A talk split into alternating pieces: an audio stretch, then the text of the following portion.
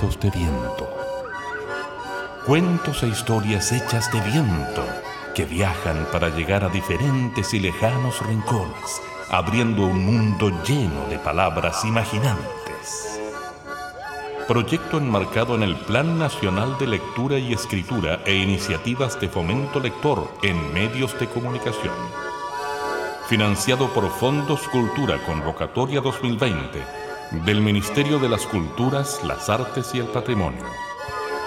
Conducción y producción, Sandra Aravena, María José Camos y Vivian Moya.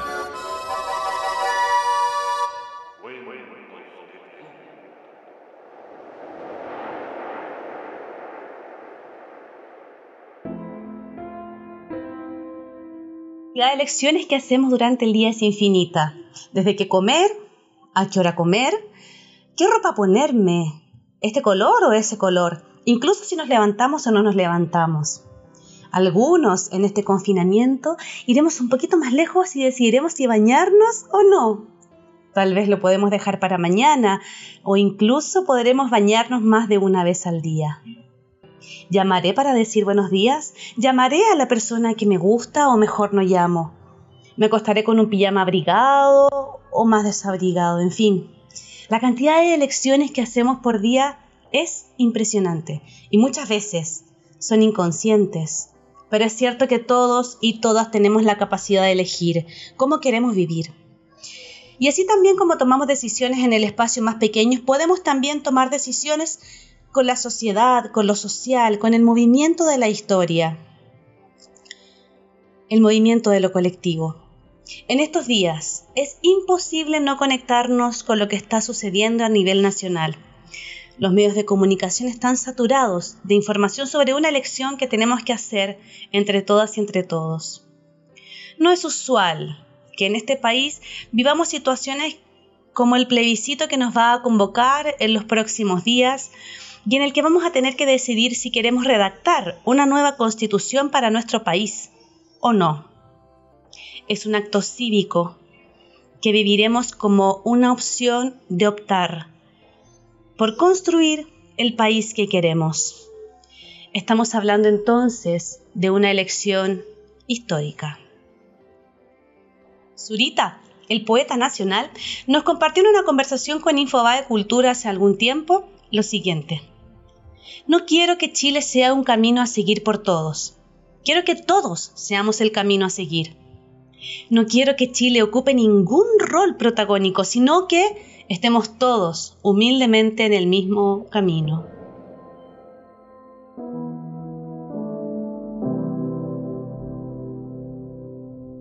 Cualquier realidad con esta semejanza es un cuento que se levanta. Y para seguir conversando y sintiendo el tema que nos convoca y al que les convocamos hoy para conversar, vamos a escuchar la primera historia. A él ya lo conocemos porque ha sido un asiduo colaborador con sus maravillosas historias y su hermosa voz en este programa. Un activista por la felicidad de los niños y de las niñas, el que ha construido puentes con el arte para unir, para sanar, para comprender. Ha dedicado buena parte de su vida a curiosear y se dedica a contar historias hace algunos años. Estamos hablando de Aldo Vidal y vamos a escuchar esta historia muy breve que se llama El país con el desdelante del escritor italiano Gianni Rodari. Cuentos de viento, que cada historia te habite dentro. Érase una vez el señor Bianchi de Varese. Él era un comerciante y su profesión lo obligaba a viajar Seis días a la semana recorría toda Italia, al sur, al este, al oeste, al norte y al centro. Vendía allí sus productos medicinales. El sábado regresaba a casa y el lunes por la noche volvía a partir. Pero antes de marcharse, su hija le recordaba, Ya sabes, papá, un cuento cada noche. Porque aquella niña no podía dormirse sin que le contaran un cuento. Y su mamá le había explicado ya todo lo que se sabía, incluso hasta tres veces. Y así cada noche, estuviera donde estuviese, el señor Bianchi telefoneaba a Varese a las nueve en punto y le contaba un cuento a su hija. Y estos son algunos de los cuentos que el señor Bianchi le contaba. Veréis que son un poco cortos, claro, es que el señor Bianchi tenía que pagar las conferencias de su bolsillo y por eso no podía hacer llamadas muy largas. Solo alguna vez, cuando había realizado algún buen negocio, se permitía algunos minutos más. Incluso me han dicho de que cuando el señor Bianchi telefoneaba a Varese, las señoritas de la telefónica suspendían todas las llamadas para escuchar sus cuentos. Y es que, claro, son tan bonitos. Juanito Pierde Día era un gran viajero. Viaja que te viaja. Llegó una vez a un pueblo en el que las esquinas de las casas eran redondas y los techos no terminaban en punta sino en una suave curva. A lo largo de la calle corría largas filas de macetas con rosas, y a Juanito se le ocurrió ponerse una en el ojal. Así que mientras cortaba la rosa estaba muy atento para no pincharse con las espinas. Pero enseguida se dio cuenta de que las espinas no pinchaban, no tenían punta y parecían de goma. Incluso hacían cosquillas en las manos. Vaya, vaya, dijo Juanito en voz alta y detrás de la maceta apareció, sonriente, un guardia municipal. ¿No sabe que está prohibido cortar rosas? Lo siento, no había pensado en eso. Entonces pagará solo media multa, le dijo el guardia que con aquella sonrisa bien se podría haber parecido al hombrecillo que condujo a Pinocho al país de los tontos. Juanita observó que el guardia escribía la multa con un lápiz sin punta y le dijo sin querer Disculpe, ¿Me dejaría ver su espada? ¿Cómo no? dijo el guardia, y naturalmente tampoco tenían punta. ¿Pero qué clase de país es este? preguntó Juanito. Es el país sin punta, respondió el guardia con tanta amabilidad que sus palabras deberían escribirse todas en letra mayúscula. ¿Y cómo hacen los clavos? Los suprimimos hace tiempo. Solo utilizamos goma de pegar. Y ahora, por favor, deme dos bofetadas. ¿Qué? Juanito abrió la boca de asombro, como si hubiese tenido que tragarse un pastel entero. no, no, por favor, yo no quiero terminar en la cárcel por ultraje a la autoridad. Si acaso las dos bofetadas tendría que recibirlas yo y no darlas, ¿no le parece? Pero aquí no se hace de esa manera, le explicó amablemente el guardia. Por una multa entera, cuatro bofetadas. Por media multa, solo dos. ¿Al guardia? Al guardia. Pero es que eso no es justo, es terrible.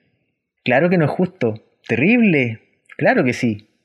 Es algo tan odioso que la gente, para no verse obligada a ofetear a los pobrecillos inocentes, se mira con mucho cuidado antes de hacer algo que vaya contra la ley.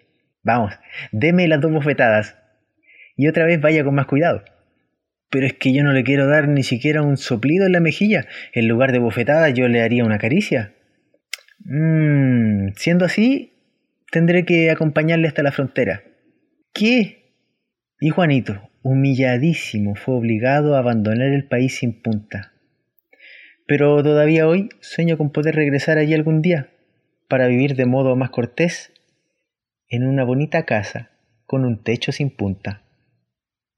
Y así siguió sus viajes Juanito Pierde Día. Viaja que te viaja, hasta que llegó al país con el des delante. ¿Pero qué clase de país es este? preguntó un ciudadano que tomaba el fresco bajo un árbol. El ciudadano, por toda respuesta, sacó de su bolsillo una navaja y se la enseñó bien abierta sobre la palma de la mano. ¿Ve esto? Es una navaja. Se equivoca. Esto es una desnavaja, es decir, una navaja con el des delante. Sirve para hacer crecer los lápices cuando están desgastados y es muy útil en los colegios. Mm, magnífico. ¿Qué más? dijo Juanito. Bueno, luego tenemos el desperchero. Querrá decir el perchero. Mmm, de poco sirve un perchero si no se tiene un abrigo que colgarle. Con nuestro desperchero todo es distinto. No es necesario colgarle nada, ya está todo colgado. Si tiene necesidad de un abrigo, vaya allí y lo descuelga. El que necesita una chaleca no tiene que ir a comprarla, va al desperchero y la descuelga. Ahí el desperchero de verano, el de invierno, eh, el de ropas de hombres y el de ropas de mujeres. Así nos ahorramos mucho, mucho dinero. Una auténtica maravilla. Mm, ¿Qué más? Bueno, luego tenemos la máquina desfotográfica, que en lugar de hacer fotografías, hace caricaturas y así nos reímos. Em, ¿Qué más? Ah, bueno, y luego tenemos el descañón. ¿Qué? ¿Un descañón? ¿Cómo? ¡Qué miedo! No, ¿qué va? El descañón es todo lo contrario del cañón y sirve para deshacer la guerra.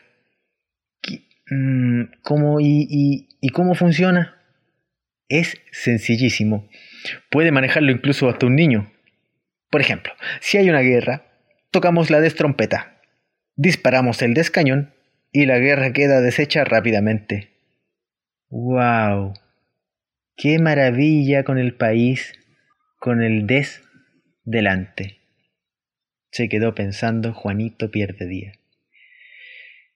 Y así nomás, cantando y caminando sus aventuras, Juanito fue encontrando.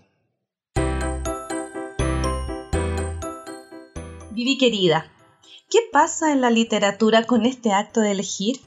Bueno, la fuerza en la literatura es siempre, siempre la fuerza del protagonista y de su oponente. Y la fuerza del protagonista radica en cuál es la decisión que va a tomar, en qué va a optar. Si el camino corto, el camino largo, el bien, el mal, si el héroe regresa o no al seno familiar, si abandona a su familia o se va a la aventura. Elegir, como dijo la Sandrita, es un acto cotidiano que nos ayuda a optar por lo que nos permite avanzar.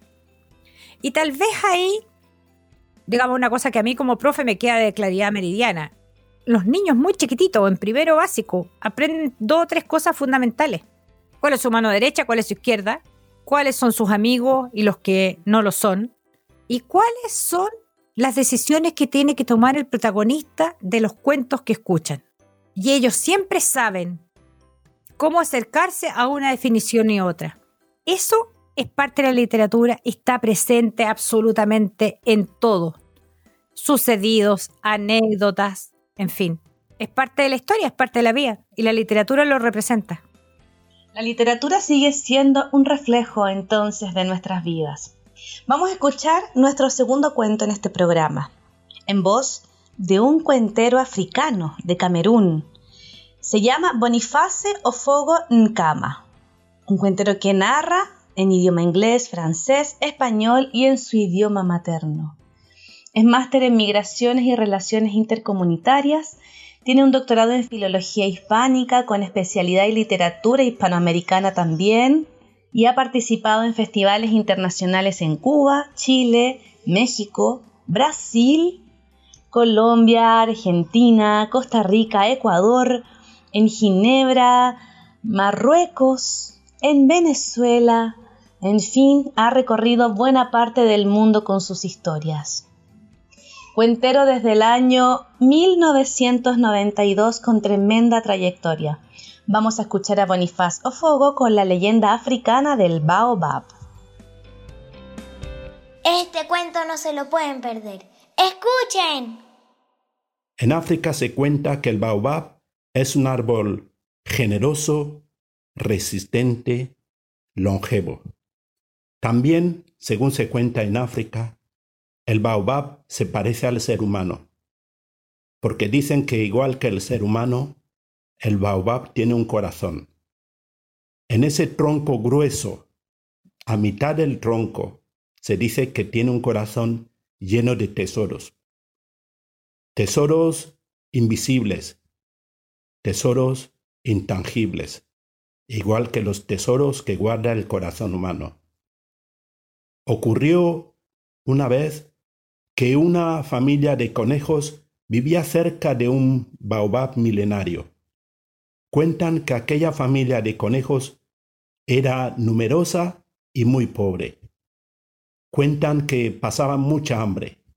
El padre de familia, papá conejo, se pasaba las horas bajo el sol buscando semillas y tubérculos para poder alimentar a su familia. Pero cada vez que retornaba a la madriguera, solamente llevaba un puñado de semillas para las que su familia se peleaba y siempre tenía que ir a la cama con hambre. Pero ocurrió una vez que aquel conejo regresaba más cansado y hambriento que nunca. Había sido un día de mucho calor. El conejo estaba agotado. Al llegar a la sombra del viejo baobab, se sentó a descansar. Apenas se sentó, el conejo dijo, ¡ay! Pero, qué sombra más fresquita. Pero cómo me gustaría pasarme el día aquí a la sombra del baobab. Pero qué lástima.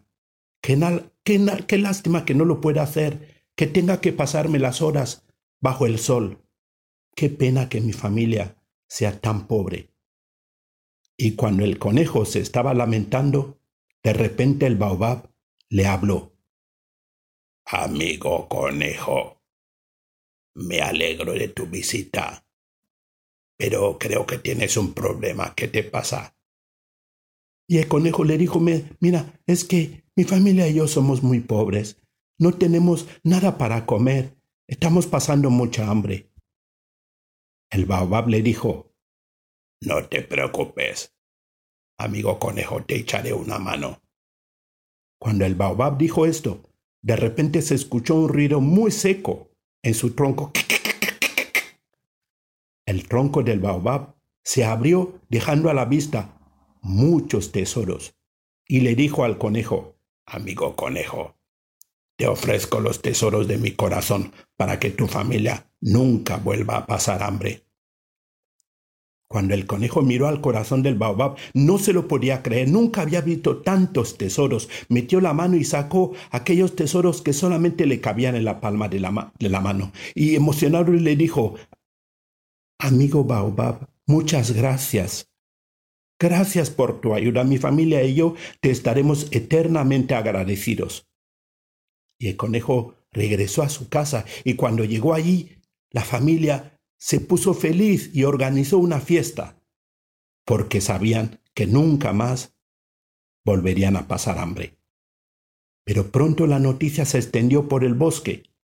Llegó a oídos de una hiena, y la hiena es el símbolo de la maldad, de la envidia, del rencor, el mismo día la hiena se fue a la sombra del baobab. Apenas llegó allí, se sentó y empezó a quejarse. Mm, mi familia y yo somos pobres, no tenemos comida, no, no, no tenemos tesoros, qué, qué, qué pena. De repente, el baobab le habló a la hiena.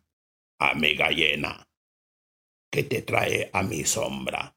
Ah, mi familia y yo somos pobres, no tenemos nada para comer, somos muy pobres, pasamos hambre. No te preocupes, le dijo el, baobab, te daré una sorpresa. Y cuando el baobab dijo esto, de repente se volvió a escuchar un ruido seco en su tronco. El tronco del baobab se volvió a abrir, dejando a la vista sus tesoros. Amiga llena, aquí tienes los tesoros de mi corazón, para que tu familia no vuelva a pasar hambre. Cuando la hiena miró al corazón del baobab, vio que estaba lleno de tesoros. Pensó que lo mejor sería llevarse todos los tesoros, todo el corazón, porque así se le hará la más rica del bosque, la más rica del mundo. Y la hiena no se lo pensó dos veces, agarró al baobab, al corazón del baobab, empezó a jalar y, y le hacía daño. El baobab le decía, ¡ay, ay, me estás haciendo daño! Tanto daño le hizo que de repente el baobab hizo y cerró el acceso a su corazón. Lo hizo tan deprisa que no le dio tiempo a la hiena sacar nada. Y cuando la hiena se dio cuenta de que no había logrado nada, se enfadó de tal manera que empezó a arañar al baobab, a sacudirlo, a aullarlo, a morderlo. Pero el baobab nunca más volvió a abrir su corazón. Cuentan que la hiena se volvió a su casa y murió pobre quiso tenerlo todo, terminó no teniendo nada por su exceso de codicia. Por eso en África se dice que el baobab es igual que el ser humano. Tiene un corazón lleno de tesoros, pero porque desconfía, casi nunca lo abre a nadie.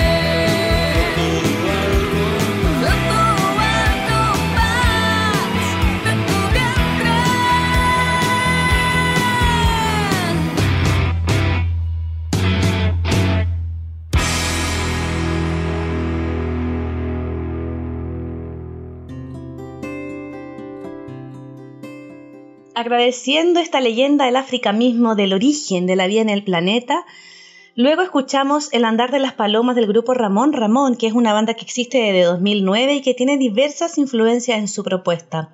Principalmente viene del rock y el pop. Vamos a escuchar un poema que nos regaló un amigo y que nos lo envió como un regalito para cuentos de viento. Vamos a escuchar la voz y el texto de Alejandro Durán que se llama Surco.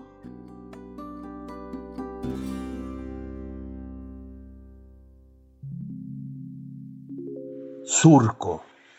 Un surco herido en la tierra por la lluvia que lo anega, al mismo tiempo que lava una por una sus venas. Y se revuelcan las semillas y limpian su cara las piedras. Y se tejen túneles de savia mientras florece la hierba. Así se enamoran los mares cuando besan sus arenas y reciben con pechos abiertos la muerte de un río cualquiera. El hocico de un caballo escarba el surco sin tregua y las hebras de un pasto frágil abandonan sin miedo la tierra.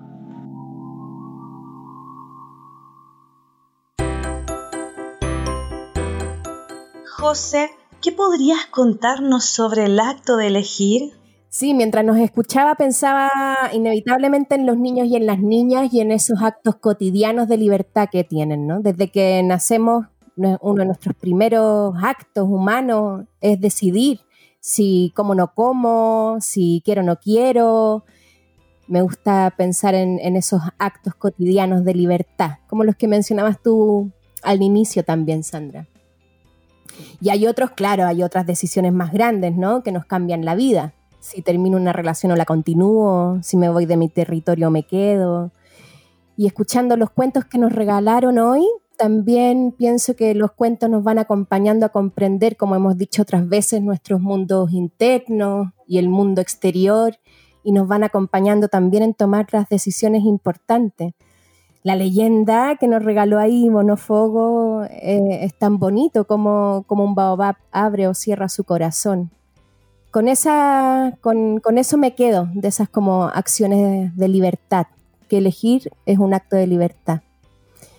Y, y la Vivi nos preparó una, una reseña de un libro que les queremos dejar aquí entusiasmados para que lo busquen y lo lean ustedes mismos.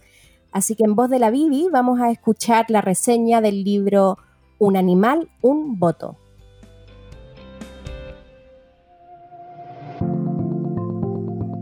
Chicos, les quiero presentar un libro genial, Un animal, un voto, de Florencia Herrera, editado por Zigzag Lectorcito. Resulta que se murió el rey. Y entonces los animales no saben quién tomará las decisiones por todo. La vizcacha llama a la plaza. ¡El rey ha muerto! ¡Ey! ¡Nadie nos gobierna!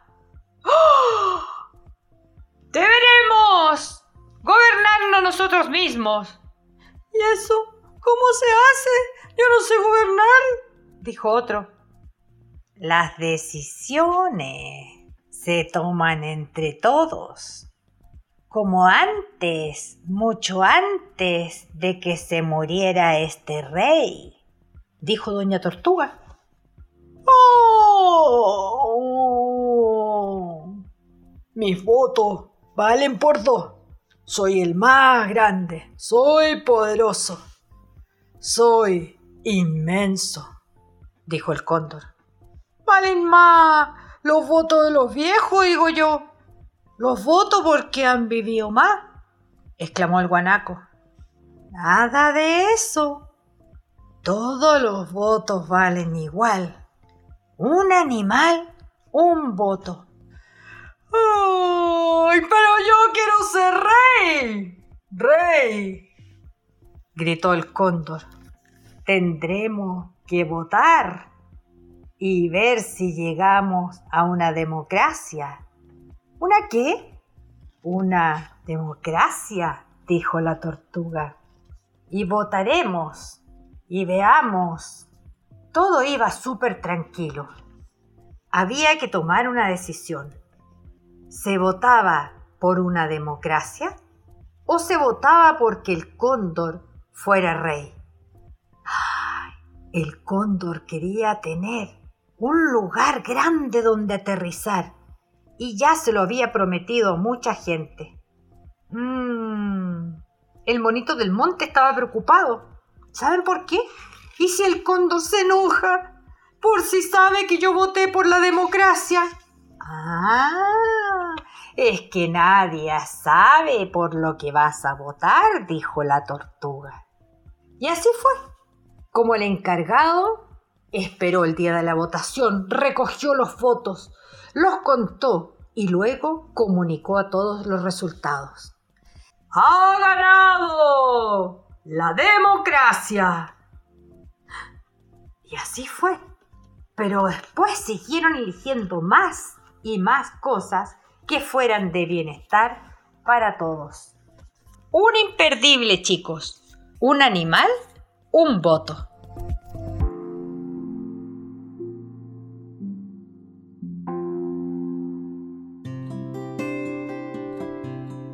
Y como siempre, agradecerles a ustedes, amigos y amigas de Cuentos de Viento, que siguen este programa y les pedimos que lo compartan, que lo difundan y que lo hagan llegar a aquellas personas que ustedes crean que les pueda interesar el mundo de los cuentos, de la fantasía, de la imaginación y de los temas que también ponemos en la palestra para conversar. Recuerden que nos escuchan desde todos los viernes a las 5 de la tarde Chile a través de nuestras plataformas y redes sociales. Facebook, canal de YouTube, Instagram, Evox, SoundCloud, Spotify y en todos ellos nos encuentran como Cuentos de Viento. Gracias Vivi por esta conversación tan profunda y maravillosa. ¿Algunas palabritas para despedirte? Sí, en este acto de elegir, yo por lo menos recordar que tenemos muchas decisiones relevantes en este octubre que la vida nos ofrece. Así que opte bien, pero sobre todo, opte, elija. Gracias, Vivi. José, ¿con qué te despides hoy? Yo quiero despedirme invitando a todos los niños y las niñas y los no tan niños y niñas a que nos sigan enviando sus cuentos y sus historias que las vamos recibiendo con mucho cariño. Crear también es un acto de libertad. Elegir crear es un acto de rebeldía. Así que también a eso les invitamos. Muchas gracias Nelson Golot en la técnica y edición de este programa. Gracias a Aldo Vidal, a Bonio Fogo, a Alejandro Durán por sus cuentos y su poema maravilloso. Nos encontramos el próximo viernes. Nosotras decidiremos estar aquí con ustedes y esperamos que ustedes también decidan estar aquí con nosotras. Un abrazo y nos encontramos.